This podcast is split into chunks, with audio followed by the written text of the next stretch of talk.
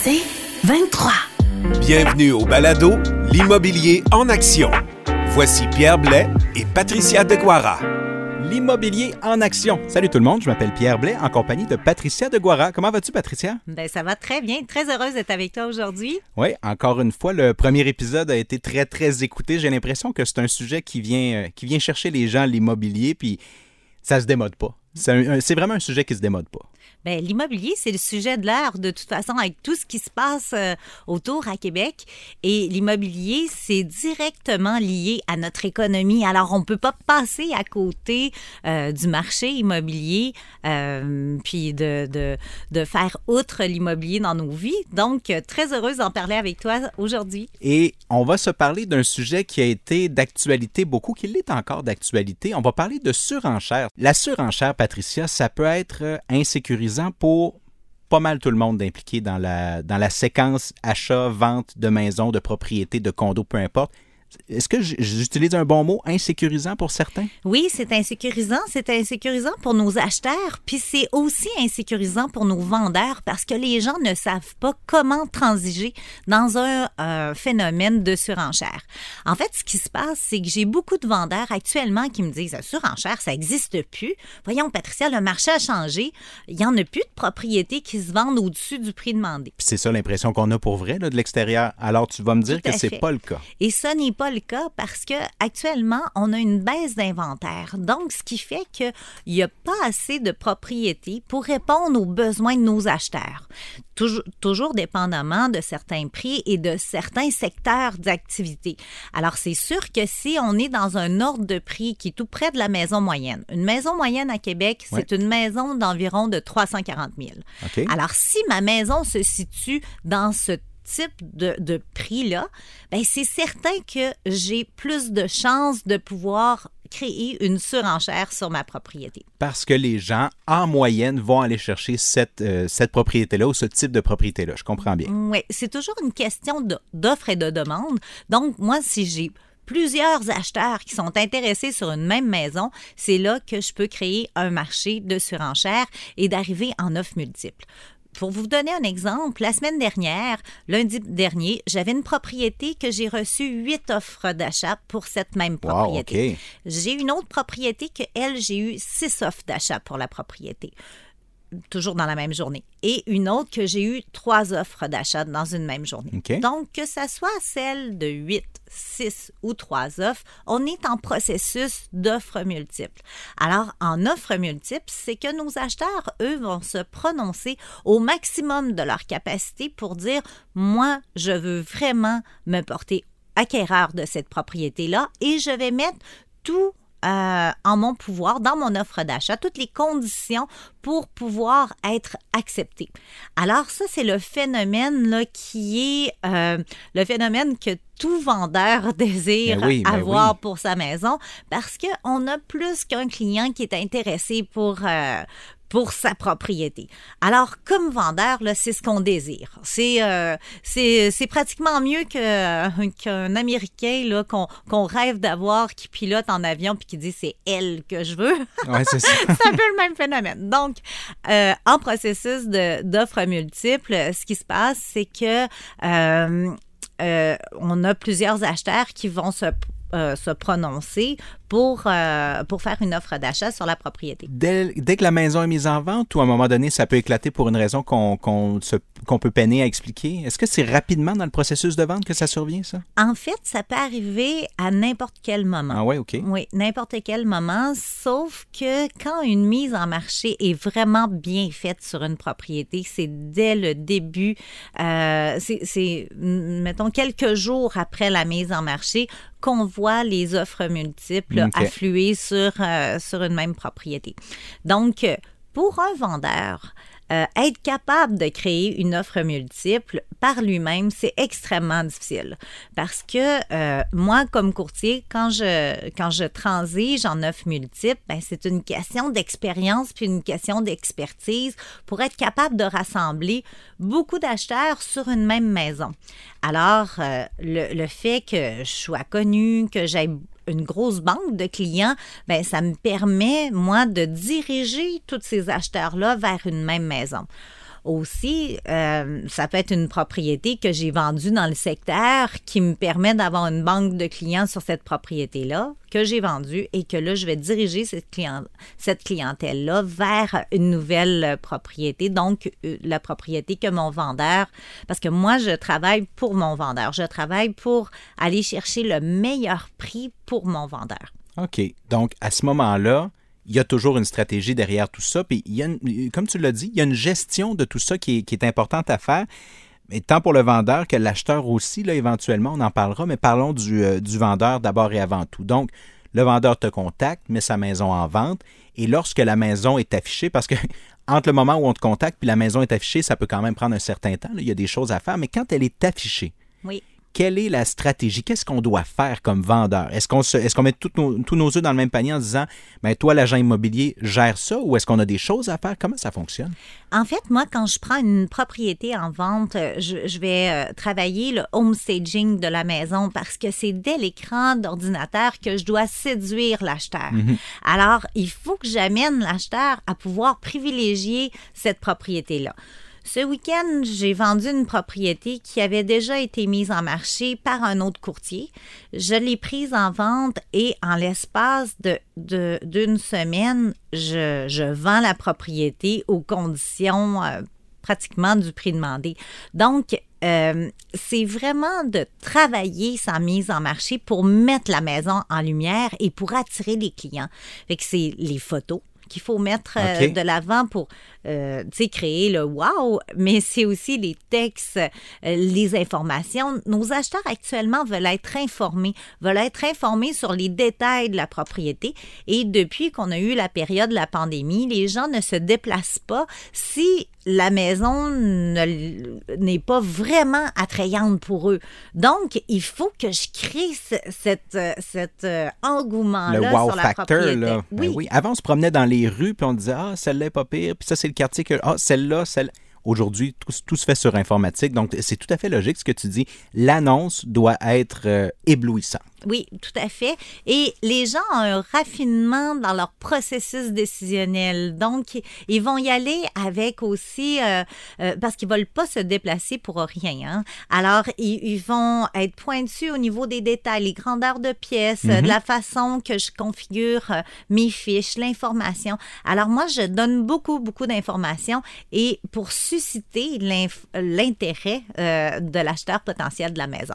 Alors, moi, ce que je veux, c'est d'aller chercher le plus d'acheteurs possible, réunir le plus de, de- de clients possible pour créer euh, justement ce- cet engouement-là.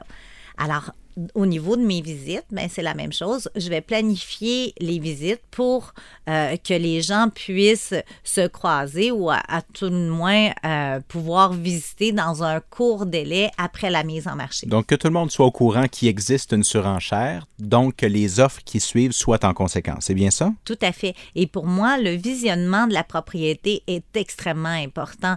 Donc, euh, tous les clients potentiels sont avisés de, le- de la, de la mise en marché de la propriété.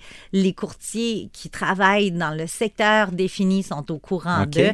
Alors, euh, et euh, c'est sûr que le, c'est Ah, il y le a du bouche à travail oreille. de coulisses hein. comme ça qui se fait. Donc, Ah, absolument, il oui. faut que les choses se sachent. C'est pas juste une annonce sur Internet. Non, pas du tout. Alors moi, je contacte directement chacun des clients pour leur dire, hey, j'ai pensé à toi, je pense que ça pourrait être intéressant. Puis des fois, c'est pas tout à fait ce que les gens avaient en tête. Puis des fois, c'est mieux.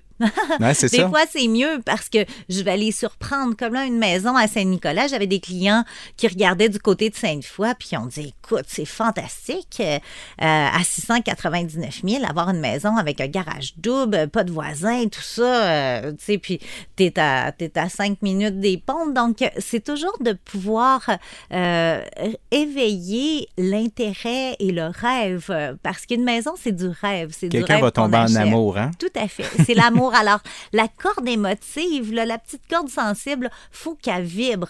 Si ça vibre pas, là, ça marche pas. Et moi, c'est ce qui m'anime dans mon travail, c'est de faire vibrer cette corde sensible-là. C'est, de faire éliminer les yeux de mes clients et de leur, faire euh, ressentir que la maison dans laquelle ils se projettent, ben, c'est une maison pour un futur euh, positif devant eux. Et tu l'as dit, de toute façon, les gens ne se déplacent plus lorsque ça ne vaut pas la peine. Donc déjà, lorsque quelqu'un va se déplacer, nécessairement, tu peux penser que la personne est réellement intéressée. Bon, bien sûr, il faut, se loger dans la vie, c'est un, incontournable. Donc, les gens qui ont besoin de nouvelles propriétés, les gens qui ont besoin de, ben, qui ont besoin ou qui ont l'envie de changer l'air, de changer d'air, donc qui ont enclenché le processus, c'est ces gens-là qu'il faut aller chercher rapidement. Tout à fait. Et c'est dès l'écran d'ordinateur que je viens séduire l'acheteur avec l'affiche et tout ça. Puis ensuite, ben, je travaille le processus des visites pour que euh, tout s'enligne euh, parfaitement. Alors, euh, un acheteur, faut le dorloter, faut s'occuper de notre acheteur, faut qu'il se sente entouré, faut qu'il on est dans un marché qui, qui amène une certaine insécurité. Alors, cet acheteur-là a besoin de se faire sécuriser sur qu'est-ce qui va se passer? Est-ce que c'est la bonne maison? Est-ce que je la paye le juste prix? Est-ce que même s'il y a une surenchère, c'est bon pour moi?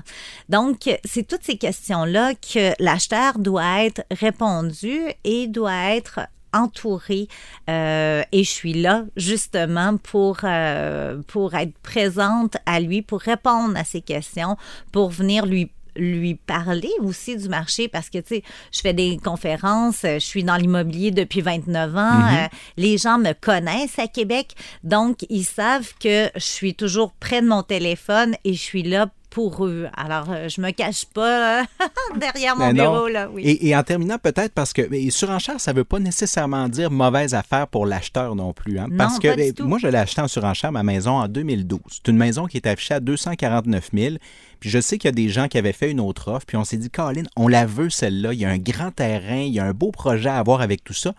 Mais on a mis le prix qui était demandé, alors qu'on a compris, parce qu'on l'a eu la maison, que l'autre personne, puis il y était peut-être même deux familles là, qui, déposaient des offres, bien, visiblement, le marché à ce moment-là était autre, donc les offres étaient un peu inférieures à ce qui était demandé. Bien, nous, on l'a eu parce qu'on a décidé de déplier quelques milliers de dollars de plus, puis aujourd'hui, jamais je reviendrai en arrière. Ça a été une excellente décision. Des fois, quelques milliers de dollars de plus peuvent te permettre d'avoir accès, à, on a parlé de rêve tantôt, aux rêves que tu as, que as constaté lorsque tu as visité. Tout à fait. Et vous savez, moi-même, que je, suis, euh, je suis quand même euh, une personne qui connaît bien l'immobilier. Ma propre maison, je l'ai achetée en marché de surenchère. Ah.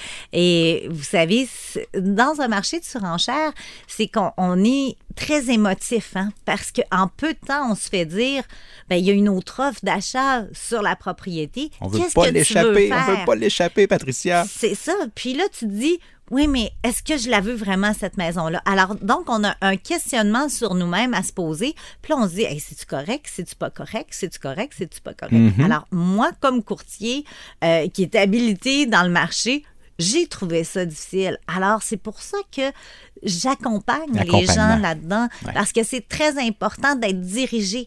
Puis, il y a des transactions où je vais dire à l'acheteur, là, je pense que c'est plus intéressant d'acheter à, ce, à cet ordre de prix. Parce que moi, quand je défends un client, si je défends un acheteur, puis que là, je dis, écoute, cette maison-là, là, si à un moment donné, là, tu veux la revendre, puis que tu la payes 60 000 de plus que le prix demandé, c'est parce que ça n'a plus de sens. OK, la surenchère peut aller jusque-là. Ah oui, tout à fait. Il y a des maisons que j'ai vendues en surenchère à 80 000 de plus que le prix demandé. Mais parfois, il y, a des, il y a des phénomènes où il y a des maisons qui sont mises en marché à des prix quand même intéressants.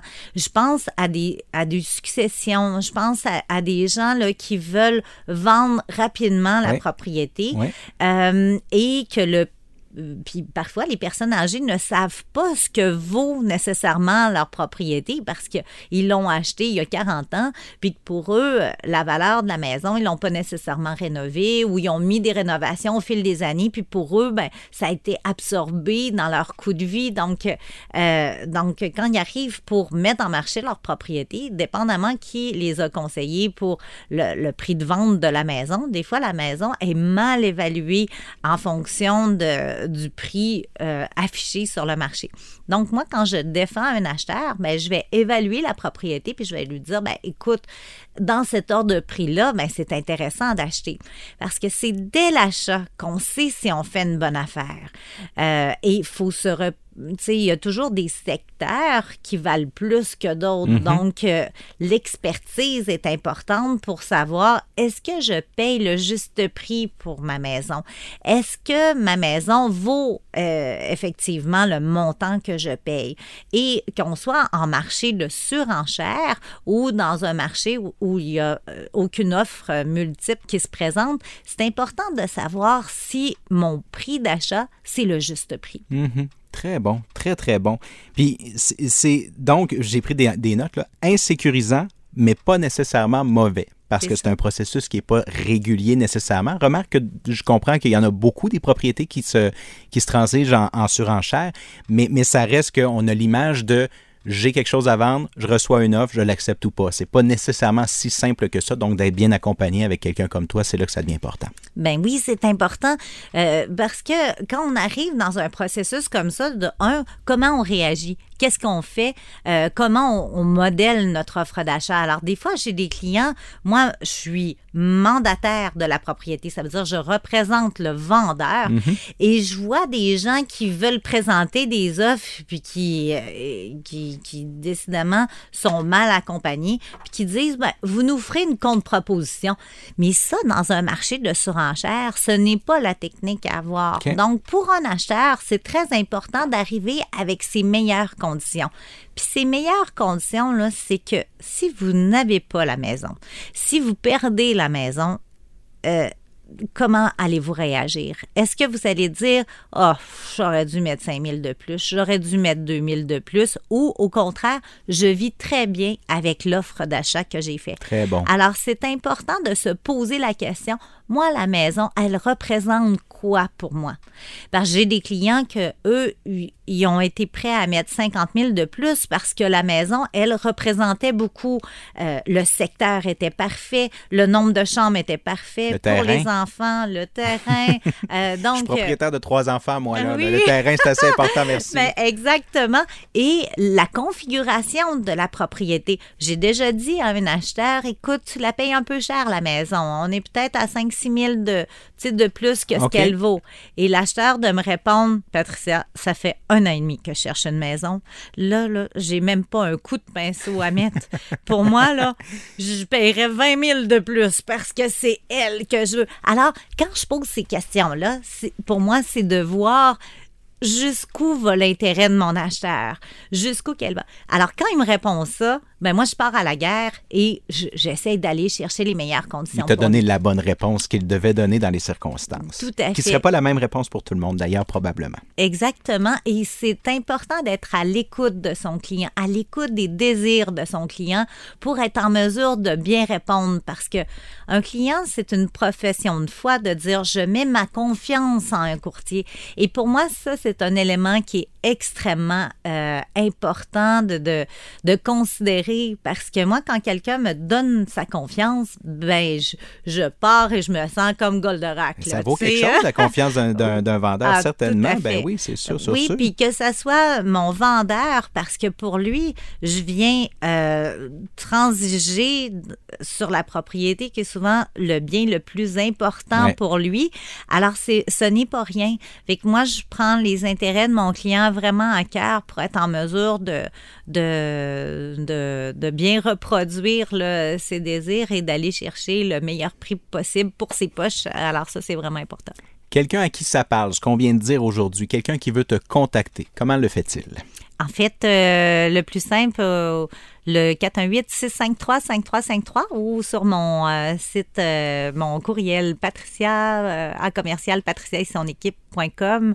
Et je suis toujours là pour vous, que ce soit par téléphone ou par courriel. Ou vous avez simplement besoin de conseils pour, pour faire une transaction éclairée, ben, je suis là pour vous. Merci beaucoup, Patricia Daguara. Merci.